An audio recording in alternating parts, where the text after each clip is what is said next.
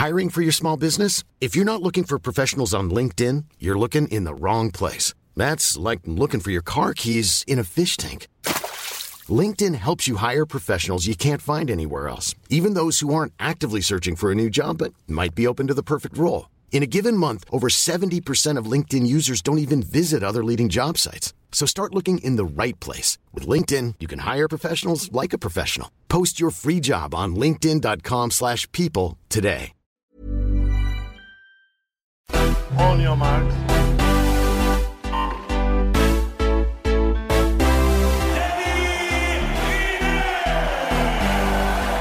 Salut à tous, bienvenue dans l'heure olympique. Je suis Maxime Dupuis. C'était une journée à ramasser de l'or. C'est au final une journée à deux médailles de bronze. C'est quand même pas une journée à pleurer parce qu'on a envie de positiver comme Teddy Riner. La vie continue, la compétition aussi. L'événement du jour, donc c'est euh, ce vendredi plus que mitigé. Il y a cinq ans à Rio, la France avait gagné sept médailles, dont l'or pour Riner évidemment. Elle en était à 18 breloques, elle en est aujourd'hui à 13. On va se poser la question suivante est-ce qu'on peut encore aller jusqu'à 40 médailles d'ici la fin des Jeux? La question qui fâche tournera ensuite autour de Teddy Riner. Peut-il se contenter du bronze? Un autre roi déchu, Novak Djokovic, il venait pour la totale. Ce vendredi, il a laissé filer l'or en simple et en double. La troisième partie de l'émission lui sera consacrée. Enfin, on parlera de l'événement de demain. On se penchera sur Florent Manodou. Le Français est en demi du 50 mètres nage libre. Peut-il réussir un énorme coup? Pour répondre à ces questions, je suis entouré par les sémillants Laurent Vergne, Glenn Cellier et Martin Mossier une triplette en or. Messieurs, comment allez-vous? Tout va bien. Bonjour Maxime, bonjour à tous. Salut tout ça, va, ça va un peu mieux que la délégation française. On est un peu plus en forme, on va dire. C'est ce qu'on va voir avec le premier sujet. On commence par donc par ce drôle de vendredi. On espérait trois médailles d'or et peut-être un peu plus si affinité. À l'arrivée, on a deux médailles en bronze. Faut-il s'inquiéter sur les, pour les ambitions françaises? 13 médailles après une semaine. On est grosso modo à un tiers de l'objectif fixé qui était autour de 40 médailles. Messieurs, va falloir accélérer, messieurs, va falloir accélérer le mouvement et drôlement quand même. Ouais, moi, je trouve que tu as été gentil, Maxime, en parlant d'une journée mitigée. Pour moi, c'est pas une journée mitigée. Gentil, Pour moi, non, mais franchement, c'est une journée qui est pas loin d'être catastrophique. Alors oui, il y a eu les deux médailles de bronze euh, de Teddy Riner et Roman Nico qui ont un peu sauvé la mise. Et il y aura peut-être des journées où on aura moins que deux médailles de bronze, mais si on regarde le potentiel euh, français en nombre de médailles et même de titres au début de cette journée, euh, on était euh, à 6 ou 7 avec potentiellement deux ou trois médailles d'or, ça n'aurait pas été extravagant. Donc c'est ça le problème, c'est qu'on n'avait pas seulement des chances de médailles, on alignait aujourd'hui quelques-unes de nos plus fortes chances de titre olympique. Donc finir avec deux médailles de bronze, tu parlais du septième jour de compétition, donc le le vendredi, le premier vendredi à Rio en 2016, où on avait vécu une journée un peu folle avec six médailles, trois en or, trois en argent. C'était un peu le même type de journée avec euh, la catégorie des lourds en judo. Il y avait eu Teddy Riner, il y avait eu Emilien Déol en or. On avait eu une médaille d'or également en aviron. Le calendrier n'était pas tout à fait le même, mais c'était comparable parce qu'on avait la finale du 50 mètres nage libre avec Florent Manodou, qui était également une grosse chance de mettre de titre. Alors, il avait eu que l'argent, mais il avait eu l'argent. Là, le problème, c'est qu'on a aligné, par exemple, les épéistes en escrime par équipe, qui étaient triple champion olympique en titre et qui avaient toujours été sur le podium, sauf une fois, depuis euh, plus de 40 ans. Donc euh, là, ces médailles-là et ces titres-là, et a fortiori ces médailles-là que la France n'a pas eu aujourd'hui, elles vont être, à mon avis, très très compliqué à rattraper. Maintenant, pour atteindre l'objectif euh, fixé, il va falloir non seulement que tous les tauliers répondent présents, et en plus qu'on ait quelques bonnes surprises. Sur une quinzaine olympique, en général, vous avez forcément des gens que vous attendez pas, comme Romain Canon euh, en escrime, qui, sont médaillés ou encore mieux champions olympiques, et quelques-uns qui passent au travers. Là, le problème, c'est que sur cette première semaine, pour l'instant, on a eu énormément de candidats au titre qui n'ont même pas fini sur le podium. Donc on risque d'avoir un déficit à la fois en nombre de médailles et à la fois en nombre de titres, même si paradoxalement je suis presque plus optimiste pour les médailles d'or que pour le total de médailles euh, d'ici la fin des Jeux. Parce que quand on, quand on regarde ce qui reste, euh, bon déjà on n'aura plus judo et l'escrime la, la, semaine prochaine, mais judo ça se termine, ça se termine demain, enfin samedi. Euh, ce sont les deux plus gros pourvoyeurs de médailles euh, sur cette Olympiade évidemment, mais euh, dans l'histoire, c'est deux des trois plus gros sports qui rapportent des médailles. Donc déjà, euh, ça c'est compliqué. Il reste quoi la semaine prochaine? Il reste un peu d'athlée. L'athlée sortie de Kevin Mayer, euh, si on parle juste de médaille d'or, ça paraît compliqué. Euh, alors pourquoi pas un, un, un dinisme Alors il y a beaucoup de pourquoi pas, mais, mais assez peu de certitude sur euh, sur la piste, le cyclisme sur piste, qui est lui aussi un, on va dire traditionnellement un, un sport qui ramène beaucoup beaucoup de breloques. Euh, là aussi, ça va être ça va être un petit peu compliqué et, et ça risque d'être d'être dur. Alors à part en omnium homme. Euh, ça va être compliqué d'aller chercher d'aller chercher des titres. Donc, euh, alors il y a les sport co, le, le, basket et le hand masculin qui ont montré vraiment de belles choses, euh, mais ça rapporte que, que deux médailles. Euh, ça va être compliqué d'aller chercher les 40. Puis, si on regarde d'un point de vue strictement mathématique, on en est à 13. On n'est pas à la moitié des JO, mais pas très loin. Euh, oui, c'est très très compliqué. Je rejoins Laurent quand, quand, quand il dit que les, les, les, locomotives, ceux qui avaient les, les plus grosses ambitions, n'ont pas répondu présent parce que finalement, quand on regarde, mis à part euh, euh, Clarisse Agbenienou, euh, il y a personne qui est là. Euh, on peut parler de, bah, de Louis en, en, en, triathlon, Ferrand Prévost, voir le compte, euh, Sylvain André qui était numéro un mondial en BMX, euh, euh, Boris Neveu qui venait pour chercher le titre, enfin, il y en a, Borel, l'épée par équipe voilà, euh, ça commence à faire beaucoup. Je vois pas honnêtement comment on peut attendre euh, ce total-là. Je suis totalement d'accord avec vous deux. Moi, j'y crois pas du tout. J'ai du mal à. Souvent, la deuxième semaine, en plus, on le sait, au jeu n'est pas toujours euh, la, plus efficace, celle qui ramène le plus de médailles pour la délégation française. Et puis, vous, vous, avez à peu près tout dit, mais en plus, en athlée, euh, les stars de euh, ce qu'on peut vraiment attendre? Je pense à Kevin Mayer, il a eu un souci, on le sait, au mollet, il a eu une lésion mollet qui fait qu'il il arrive au jeu avec quelques petits doutes. Euh, Lavinelli, qui était quand même euh, revenu, même si évidemment pour l'or ce sera très compliqué, mais on le sait, il s'est tordu la cheville, donc forcément ça va être là aussi, il y a beaucoup de doutes sur, sur, sur sa personne. Voilà, mais après, et c'est pareil, le, moi j'ai hâte de voir la deuxième semaine, notamment évidemment pour, euh, pour le, le sport co et je pense au, au basket ou au handball. Mais c'est ce que dit Martin, ça c'est qu'une médaille, c'est euh, une longue. c'est une longue aventure parce que c'est vraiment deux semaines et il faut aller au bout, mais, euh, mais voilà, au final, ça ne rapporte qu'une médaille et je pense qu'on aura du mal à atteindre les 40, j'y crois pas du tout, et les 30, ce serait déjà très très bien. Alors messieurs, quand même, j'ai juste un petit espoir. Alors, on, dit, on dit ça chaque jour, euh, notamment avec Laurent, ça nous fait beaucoup rire à, la rédaction, mais j'ai un petit espoir quand même pour demain. Euh, je me dis que voilà, il faut une journée avec beaucoup de médailles. Alors, on s'attendait à ce que ce soit vendredi. Demain, il y a les demi du rugby à 7 chez les femmes. Il y a Picon et Goyard euh, à, à, à, la voile. Il y a le triathlon qui est triple, triathlon mixte, le relais mixte, qui est triple champion du monde en titre. Il y a le judo par épreuve il faudrait un moment en fait une journée un peu folle. Il faudrait une journée où euh, euh, bah, dont on se souviendra. Tu, tu, parlais de Rio tout à l'heure, dont on se souviendra dans trois ans. Euh, une journée où, où ça tombe. Euh... Celle-là, on s'en souviendra, bah, Celle-ci, on s'en souviendra, mais voilà, il faudrait le, le, le, euh, l'autre l'autre face de la médaille, quoi. C'est-à-dire qu'aujourd'hui, on a eu on a eu beaucoup de déceptions. Il faudrait. Il y a un moment où ça va bien folle. tourner. Ça va tourner. Il va y avoir cette petite journée folle et peut-être samedi, ouais. Et, question un peu subsidiaire, est-ce que ça, on est à trois ans des Jeux de Paris 2024, on vise normalement 80 médailles à peu près. Est-ce que ça vous inquiète ou est-ce que vous pensez qu'on peut découvrir pose les, question, les ouais. deux choses? Ça pose beaucoup de questions moi, sur. Ça, ça, je pense pas pour une raison simple, c'est qu'en revanche, si le nombre de médailles est décevant, la densité d'athlètes qui sont euh, ce qu'on va appeler dans les places de finalistes, donc dans les huit mmh. premiers, ce qui n'est pas rien quand même, hein, quand vous êtes quatrième ou cinquième mondial euh, dans votre discipline, euh, c'est que vous êtes compétitif. Le problème des jeux, c'est qu'effectivement, on retient les, les, les, trois premiers.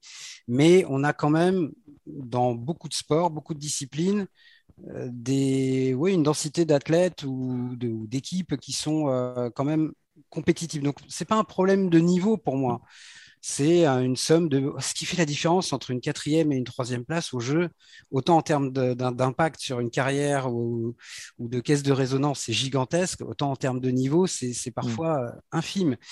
Donc moi, je suis pas, pas plus inquiet que ça par rapport à Paris 2024. Aujourd'hui, pour, pour euh, Tokyo, l'hypothèse la plus crédible pour moi, c'est une fourchette haute autour de 35 médailles maintenant.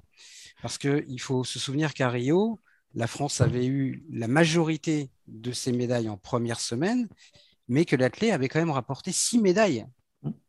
Euh, Aujourd'hui, imaginez que l'athlétisme français récolte six médailles à Tokyo, ça paraît, c'est même pas optimiste à mon avis, c'est complètement utopique.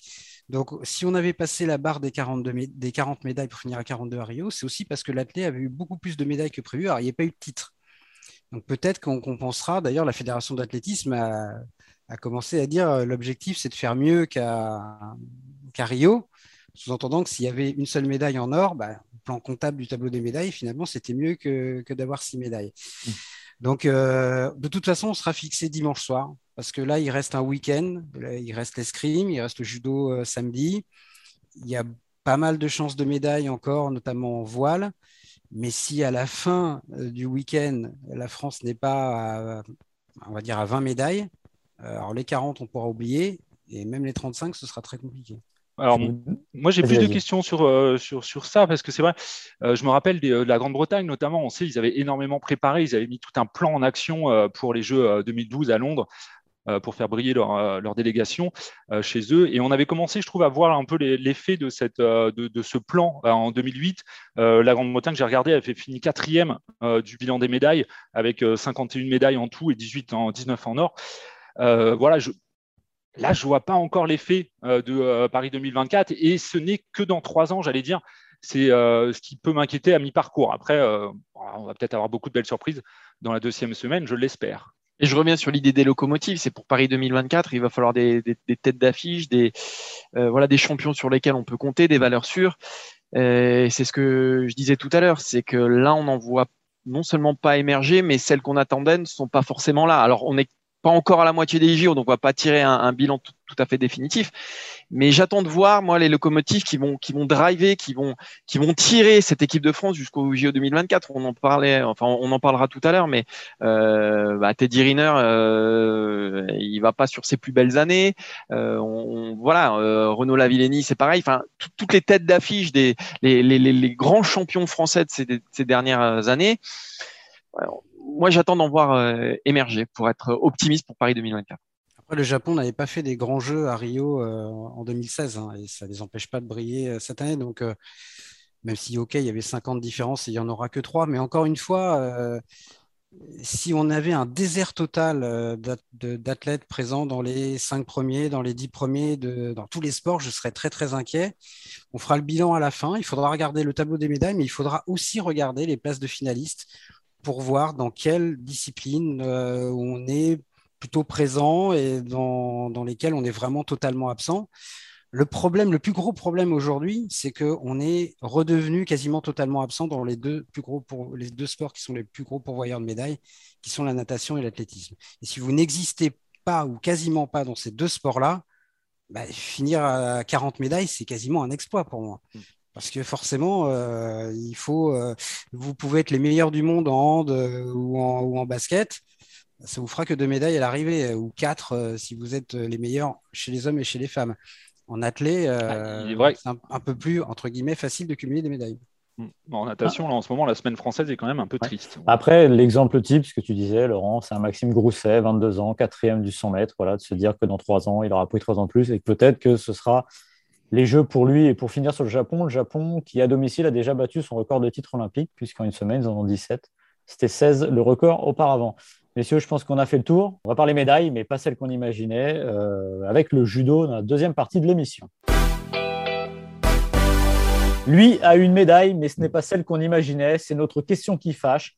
Peut-on se satisfaire du bronze quand on s'appelle Teddy Riner?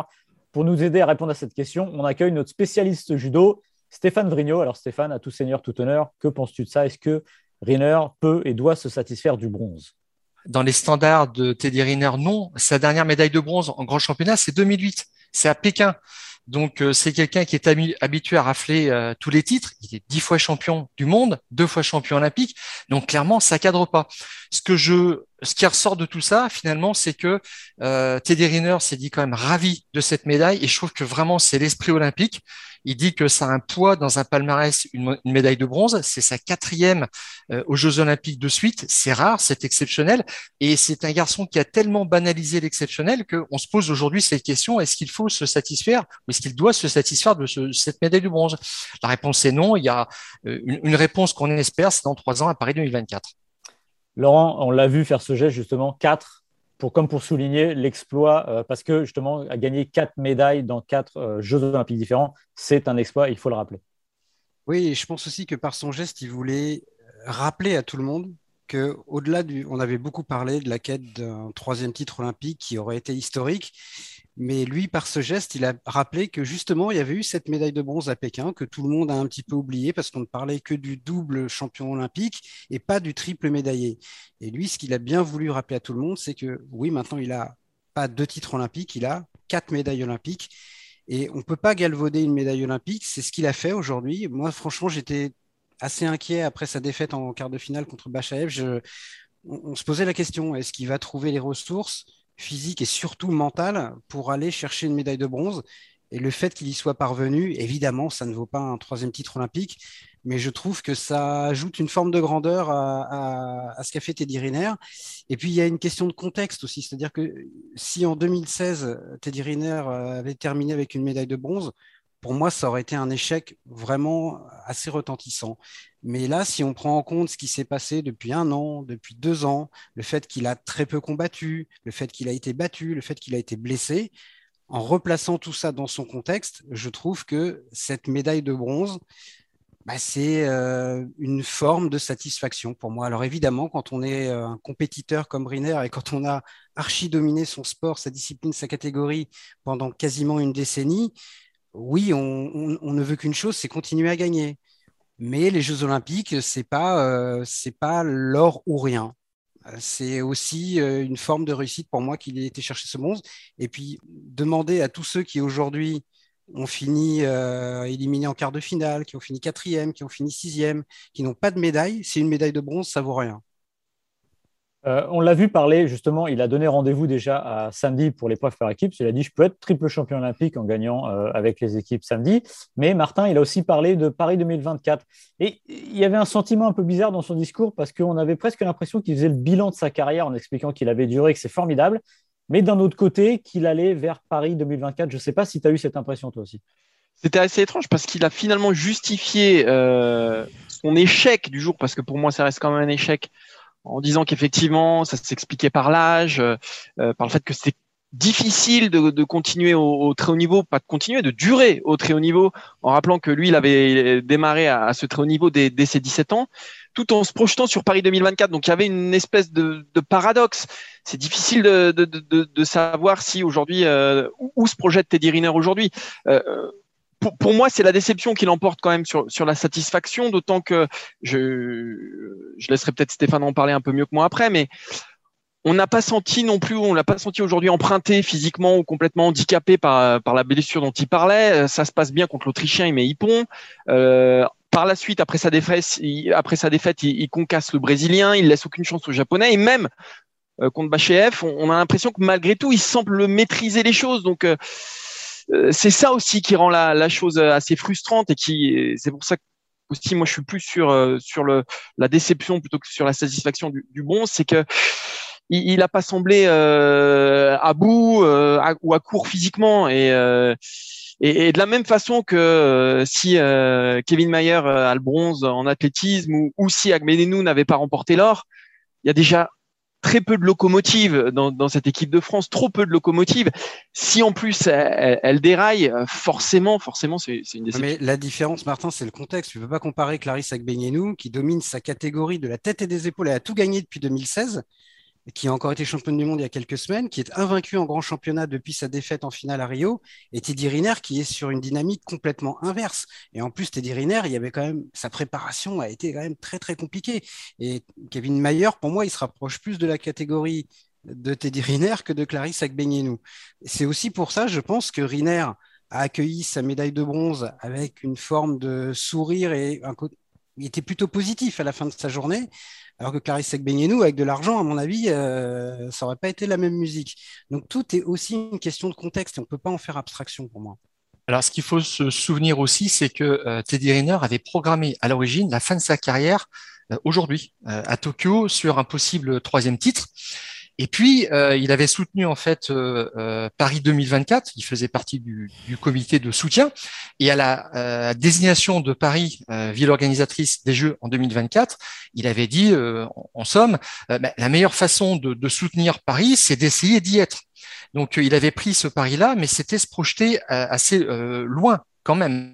là, on parlait de, de 9 ans. Je rappelle que David Douillet a pris sa retraite à 31 ans aux Jeux Olympiques de Sydney en 2000 et ça faisait déjà 2-3 ans qu'il accumulait des blessures sérieuses.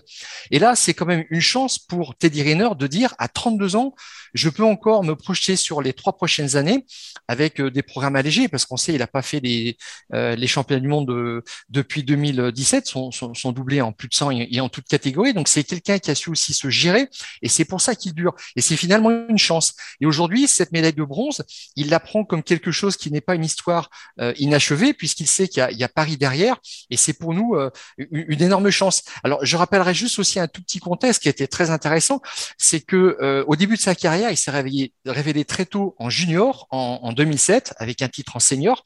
Et, là, ses préparateurs, son staff dit, il va falloir qu'on lui fasse prendre 10 kilos de, masse musculaire pour pouvoir euh, soutenir vraiment des, des, euh, des, combats beaucoup plus durs, beaucoup plus longs dans la grosse catégorie. Et c'est ce qui lui avait un petit peu manqué à, à, Pékin en 2008. Et ce travail a été fait et bien fait. Il a été très très bien géré. C'est pour ça qu'il a pu durer sur la longueur et qu'il en est là aujourd'hui à 32 ans avec des bonnes perspectives en sachant se gérer. C'est vraiment une preuve d'intelligence. Alors il aura 35 ans quand même euh, à Paris 2024. C'est pas rien, mais il va y aller et juste ça, c'est un énorme cadeau qu'il pourrait nous faire que d'essayer d'être présent. Et il l'avait dit assez tôt, j'irai pour la médaille. Mais tu es, sûr, toi, pour toi, tu es convaincu qu'il ira? Euh, si il est en mesure de le faire, oui. Euh, L'année dernière, il a fait euh, en 2019, il a fait huit combats, c'est-à-dire qu'ils ont vraiment ralenti le, le, le rythme de, de, de, de, ces, de ces combats. Cette année, il aurait dû en faire un petit peu plus s'il n'avait pas été blessé pour être tête de série. Et il fait juste ce qu'il faut pour rentrer dans le top 8 pour être tête de série et ensuite euh, être exempté de premier tour. Et je pense que c'est vraiment dans sa tête. Et là, il y a un petit goût d'inachevé parce que à Tokyo aussi, il devait un petit peu refermer euh, cette page frustrante des mondiaux toute catégorie de 2010 où euh, on lui avait refusé le titre face à Kamikawa sur décision. C'est quelque chose qu'il avait très mal pris. Il, s'était estimé volé et il voulait cette fin quand même en apothéose à Tokyo. J'ai bien remarqué quand même la façon dont, aussi dont il a salué quatre fois en se tournant à chaque fois le public, le maigre public. Malheureusement, du Budokan, mais il savait où il était dans un dans l'antre du judo. Ça lui faisait plaisir d'être là et cette médaille avait une saveur quand même particulière. Mais maintenant, c'est euh, une perspective extraordinaire pour lui d'être à Paris, à la maison et finalement, mais ne pas terminer euh, euh, à, sur une médaille d'or à Tokyo, mais euh, on peut imaginer terminer trois ans plus tard sur une médaille d'or à Paris, là où il a eu aussi des succès absolument formidables en championnat du monde, où il a fait ses plus beaux championnats du monde, je crois que c'était en 2011. Donc euh, euh, là-dessus, il y a là maintenant, il a relancé, on a relancé la machine pour trois ans, je pense. Mais même, même finir sur une médaille à Paris, même s'il n'était pas champion olympique, s'il décrochait une cinquième médaille en cinq Olympiades dans, dans, dans sa catégorie, ce serait quelque chose d'unique dans l'histoire du sport français au jeu. Donc après, moi, je, suis, je me méfie toujours des propos tenus euh, à chaud comme ça, que ce soit dans un sens, c'est-à-dire mmh. s'il avait dit euh, c'est terminé, euh, je serai pas à Paris, bah, on verra. En revanche, ce qui est sûr, c'est que sa chance, ce qui lui donne une perspective, c'est que les prochains jeux, ils sont que dans trois ans. Euh, ça, c'est une chance quand on a 32 ans comme lui et que on est plutôt quand même sur la sur la, va l'automne, peut-être pas l'hiver encore de sa carrière. Messieurs, je pense qu'on a fait le tour euh, sur cette journée, sur cette médaille de bronze euh, pour Teddy Riner. On va passer à la troisième partie de l'émission.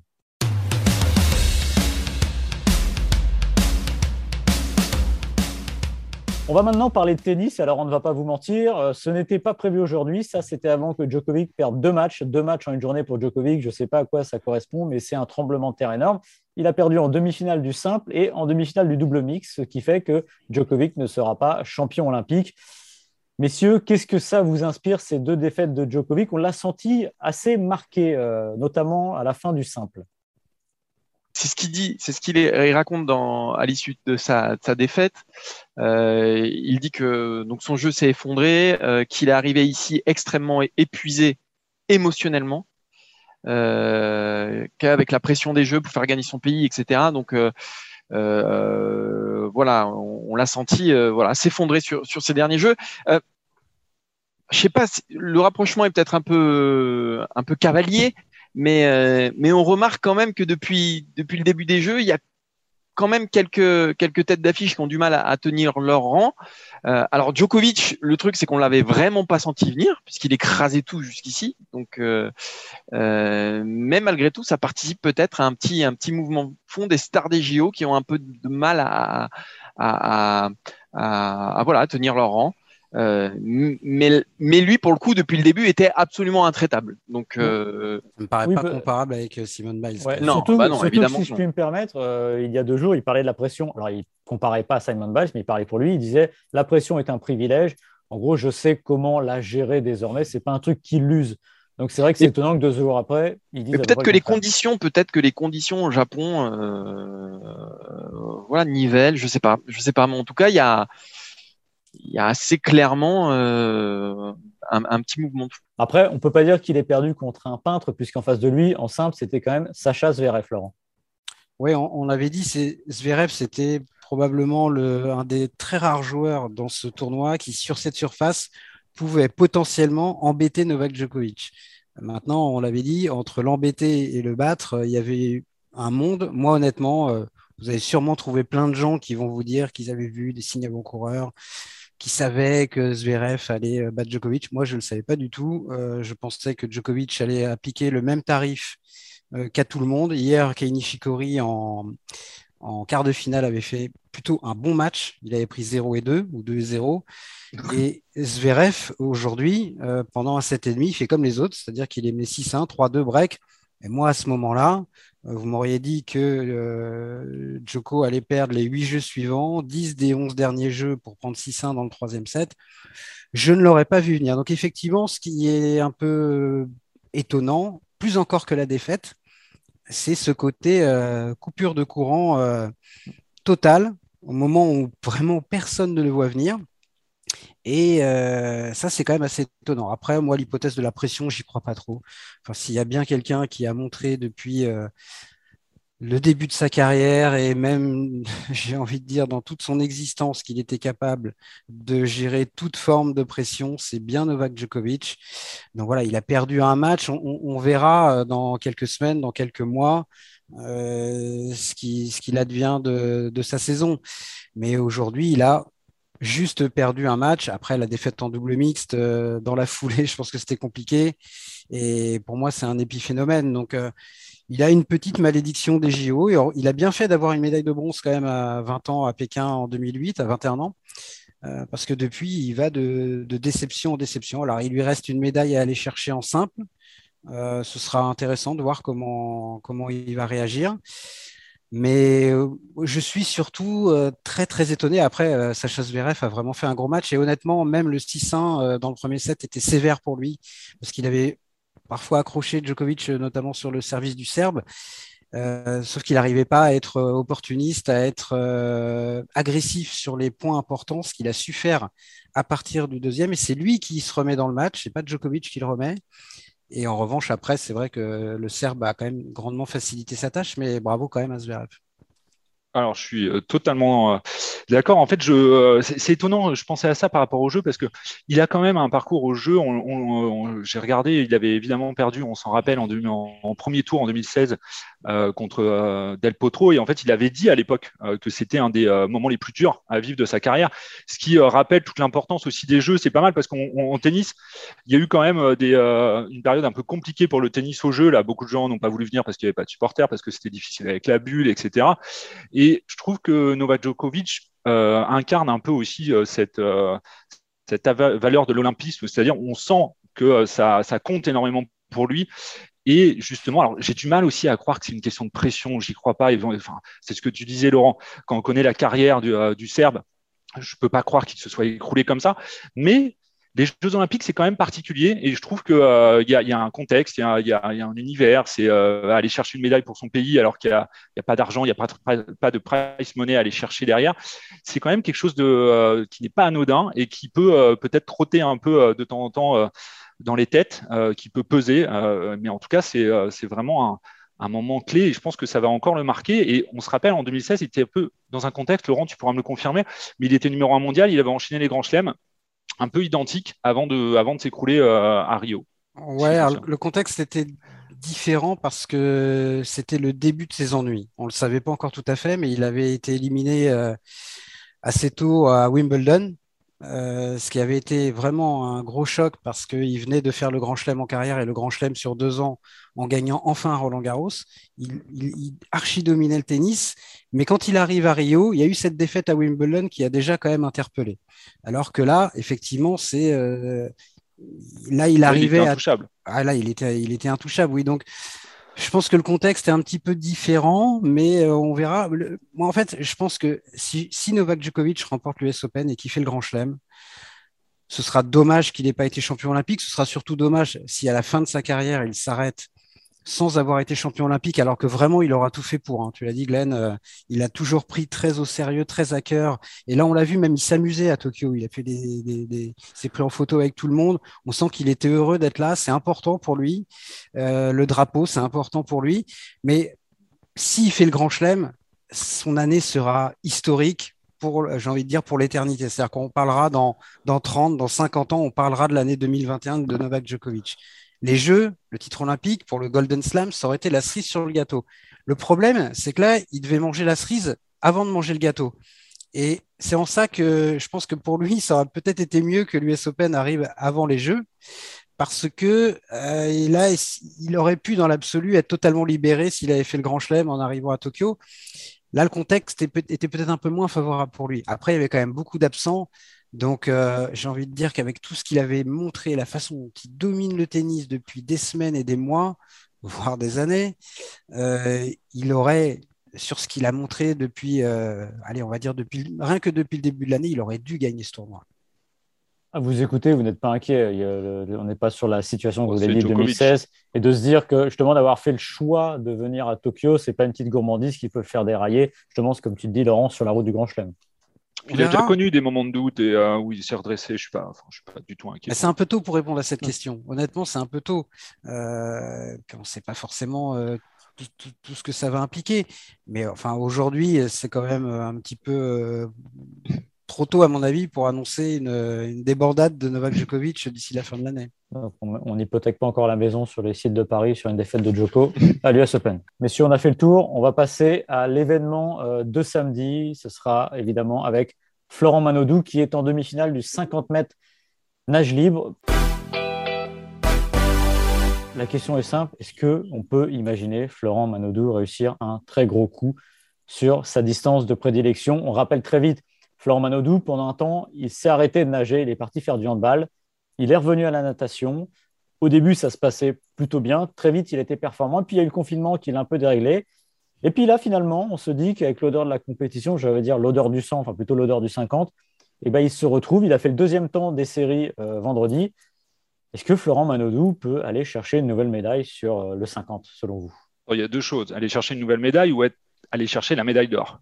Euh, parce que c'est pas pareil. Si, on parle d'aller chercher la médaille d'or, moi j'y crois, j'y crois pas, vraiment, tout simplement parce que pour moi, Caleb Dressel, qui est euh, la star en ce moment dans les bassins, euh, est au-dessus du lot. Il a une marche sur les autres. Il l'a encore montré d'ailleurs dans les séries. Il était juste à côté de lui dans le bassin, le couloir d'eau à côté il l'a dominé, il n'a pas forcé. Voilà, je pense que euh, Dressel est au-dessus du lot. En revanche, ce qui m'a plu avec euh, Florent Manodou, c'est ce que tu dis, c'est que voilà, il y a l'odeur du sang, il y a l'odeur euh, de, la compétition et il répond présent. Il est là, il fait sa meilleure perte de la saison, ce qui est rassurant parce qu'il a quand même toute une période cette année où il était dans le dur avec pas mal de chronos au-dessus des 22 secondes. On se rappelle au championnat d'Europe, il, il, y a quelques mois seulement, il, est, il fait cinquième au championnat d'Europe, alors qu'il avait déjà fait son meilleur chrono de la saison en demi-finale. Donc, euh, j'ai quand même des doutes sur sa capacité à enchaîner euh, et à aller, euh, aller plus loin. En revanche, ce que j'apprécie, il en a parlé après, c'est qu'il est là, il est libéré, il a envie de, se faire plaisir dans ces Jeux Olympiques. Et je pense que c'est là sa meilleure, allez, son meilleur, sa meilleure arme dans ces Jeux, c'est dire sans pression, on se fait plaisir, on donne tout et on voit ce qu'il y a au bout, que ce soit, je pense pas l'or, mais un podium, ce serait déjà magnifique pour, on le rappelle, il était quand même sacré euh, il y a, à, euh, à Pékin, euh, donc ça commence à dater quand même. à Londres, pardon, excuse-moi, à Londres évidemment. Mais pour moi, ce serait un exploit. déjà, le, podium, c'est quand même un, nageur qui, bah, qui s'est éloigné des bassins pendant deux ans et demi. Et la nata, je pense que c'est encore plus exigeant quand on, quand on s'éloigne des bassins pour revenir à ce niveau-là, euh, revenir, on va dire, en, déjà en finale olympique, plus un podium, quand on sait ce que c'est que la charge, la natation, les sports de répétition comme ça, euh, ce serait absolument, ah, pour moi, moi, je considérais déjà ça comme un exploit d'avoir d'avoir la médaille. Après, ce qu'a dit Glenn sur sur le titre, je suis tout à fait d'accord avec lui. Les 21-04 de Dressel me paraissent euh, me paraissent un peu compliqués à aller chercher parce que ça se jouera euh, sans doute dans ces dans ces eaux-là. Son meilleur chrono jusqu'ici c'était 21-67. Alors il a battu son record perso aujourd'hui, mais il, il lui a pas non plus mis une claque. mais je, enfin moi je reste persuadé qu'un podium alors que on, on pensait que c'était terminé, hein, tout simplement, euh, Manodou après, euh, après Rio. Franchement, ça aurait franchement de la gueule. Le 50, ça reste une course indécise quand même, Laurent. Il y a peut-être ce mm. côté roulette qui permet d'y croire parce que c'est peut-être la course de natation la plus, on va dire, la plus imprévisible, on va dire, de, tout le plateau. D'abord, il faudra rentrer en finale. Hein, ça peut paraître simple euh, au vu des, des chronos qu'on a vus dans les séries, mais c'est exactement ce que tu dis sur le 50. Euh, parfois, ça se joue à un centième près. Donc déjà, première étape, rentrer en finale. Après, moi, je pense vraiment qu'une fois en finale, tout sera possible. Et Manodou l'a dit d'ailleurs. Il a dit, euh, OK, j'ai le deuxième chrono, mais si je nage un dixième euh, moins vite, je suis huitième ou neuvième temps. Donc c'est très, très, très dense. Alors c'est vrai que Dressel paraît complètement au-dessus, mais Dressel, peut-être qu'à un moment aussi, il va sentir la fatigue ou une forme de pression parce que lui, il, enchaîne depuis euh, maintenant, bah, ça fera une semaine hein, euh, quand euh, on sera à la finale du 50 mètres nage libre. Donc, moi, c'est marrant de parler de ça tout à l'heure et ça m'a frappé ce qu'a dit Florent Manodou, qu'il prend du plaisir et qu'il n'en avait pas pris à Rio parce qu'il avait trop, justement, de pression, qu'il était le favori. Et je pense que Florent Manodou, il s'exprime comme beaucoup d'athlètes mieux quand il est libéré, c'est-à-dire comme à Londres où il avait surpris tout le monde, il n'était pas attendu, ou comme ici, où il revient et où finalement, bah, comme tu dis, Martin, s'il est sur le podium, ce sera considéré comme une forme d'exploit. Et donc, s'il termine euh, comme d'autres, quatrième ou cinquième ou sixième, ce sera une déception, mais on se dira quand même, bon, de toute façon, euh, limite, on sera moins déçu qu'après sa médaille d'argent euh, à Rio. Donc, moi, je pense vraiment que c'est une finale où tout peut arriver, mais il faut d'abord y entrer. C'est la palissade ce que je dis, mais là on est en train de parler de podium, peut-être de victoire, mais d'abord se qualifier pour la finale. Nous sommes d'éternels. Je trouve très agréable, exactement. Ce que je trouve très agréable, en tout cas, si on met de côté les, questions de podium, c'est vraiment moi cette notion de plaisir parce qu'on le sait avec la famille, euh, on se souvient de leur Manodou, etc. C'est ce que dit Martin, la natation, c'est tellement dur, c'est tellement un sport j'admire tous les, tous les nageurs pour les efforts qu'ils font au quotidien pour réussir à être au sommet, de sur, euh, sur la longueur, c'est quand même un truc exceptionnel en natation. Et là, je trouve ça quand même assez agréable justement d'avoir un Manodou qui, prend plaisir dans un bassin. Euh, qu'importe ce qu'il fait, moi, je serais déjà content de l'avoir revu euh, aux Jeux Olympiques cette année. Et juste un petit truc sur les chronos de, la finale du 50. Parfois, sur les finales de 50, ça nage un petit peu moins vite qu'en demi parce qu'il y a beaucoup de crispation et bah, ce n'est pas un 100 mètres, c'est une longueur de bassin. Donc, il suffit que vous partiez un tout petit peu moins bien, que vous enclenchiez un tout petit peu moins bien, que vous crispiez un tout petit peu. Et parfois, ça va moins vite qu'en série ou en demi. Méfiance aussi sur les chronos qu'on a vus aujourd'hui en série, qu'on verra lors des demi-finales. Ça ne présage pas forcément euh, de ce qu'on verra lors de, la, lors de la finale du 50. Calio dimanche. Si, euh, Bien, merci messieurs. Vous avez été parfait, comme d'habitude. Euh, Toi aussi, Maxime. Toi aussi, Maxime. Exceptionnel. ce que les gens ne savent pas, c'est qu'on a dû faire beaucoup de coupes quand même. Et de toute façon, demain, je rends la preuve, c'est que je rends la place à Adrien Yo, le grand. Alléluia. La, directeur cut dure une heure et demie à peu près. Et d'ailleurs, il faut le dire, Adrien Yo est celui qui a joué euh, le générique d'intro de cette émission au bon tant pis. Donc c'est lui, tous ses talents. Il joue aussi et la batterie pendant les jingles, c'est lui aussi. Mais il est formidable. Sur son skateboard ou? Sur son skateboard, évidemment. Merci de nous avoir suivis. Vous pouvez retrouver cette émission sur toutes les bonnes plateformes, et aussi les moins bonnes, comme d'habitude. Vous abonnez, vous nous mettez 5 étoiles. Et puis on se, trouve, on se retrouve euh, demain pour la suite des Jeux Olympiques. Salut à tous. Ciao. Salut. Salut.